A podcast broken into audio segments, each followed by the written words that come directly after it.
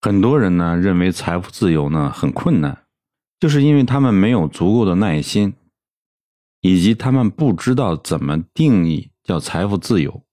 那在这一集里呢，重点讲一下这个问题：为什么你要有足够的耐心呢？就是凡是成功都需要时间，没有一夜暴富的事情。那些所谓一夜暴富的事情就是个传说。如果真有的话，成功的那个人并没有告诉你他经过了多少艰难险阻。就像一个歌手一样，他唱一首好听的歌，你不知道他练了成百上千次才出了那么一首好歌。那你只听了他那么一首歌好听，但是你没有看到后面。他花费了多大的辛苦？这个赚钱也一样，你如果一直在掐算时间，那在成功到来之前呢，你的耐心早已经被耗尽了。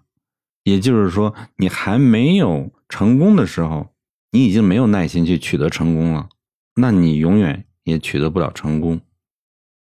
虽然我们每个人都想一夜暴富，但是呢，任何事情。就没有暴富这种事，就像你我怀胎九个月才能生孩子，你弄成了两个月，那就是个怪胎。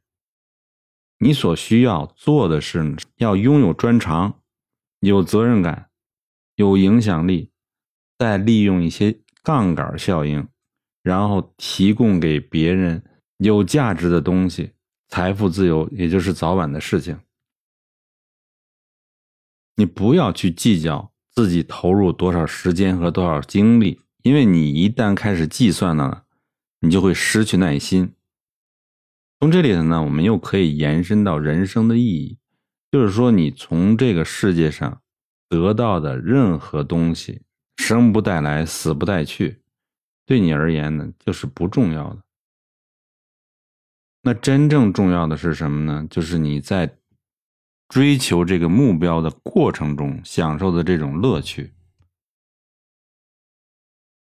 对于金钱来说，金钱呢可以解决很多问题，但是呢，有些问题是金钱不能解决的。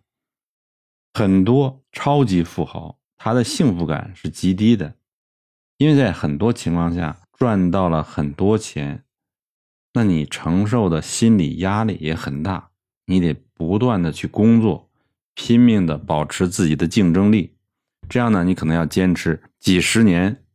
那突然有一天，你觉着，哎，这个钱足够了，但是呢，你在短时期内，你调整心态就很困难。你已经把自己搞成了一个非常焦虑的人。所以，你如果有钱了以后，一定要学习如何获得幸福。那咱们回到那个标题。为什么说你获得财务自由不是一件困难的事？实际上，这个财富自由的定义，就很多人不清楚。什么叫财富自由？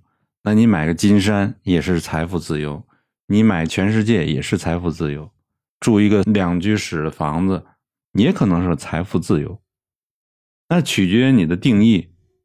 这里头有一个秘诀：把你的生活水准保持在。略低于你的收入水平，这时候你就可以达到财富自由。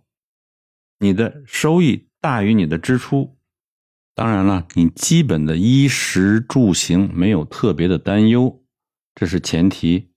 其实很多人对金钱的不满足呢，或者是觉得自己没钱呢，他的认知来自于攀比，就是张三比我有钱，李四比我有钱，我心里就失衡了。如果你克服了你的攀比心，那你的幸福感会大幅度的提高，你的财富自由也不是那么困难。所以说，大的有大的财富自由，小的有小的财富自由，取决于你内心对金钱的认识，对人生的认识。我想，如果你认清了这个意义的话，你定义的财富自由，并不是那么困难。尤其是年轻人，从年轻时候开始努力，经过。十年、二十年、三十年的奋斗，你的财富自由不是个梦，即使对普通人来说也不是个梦。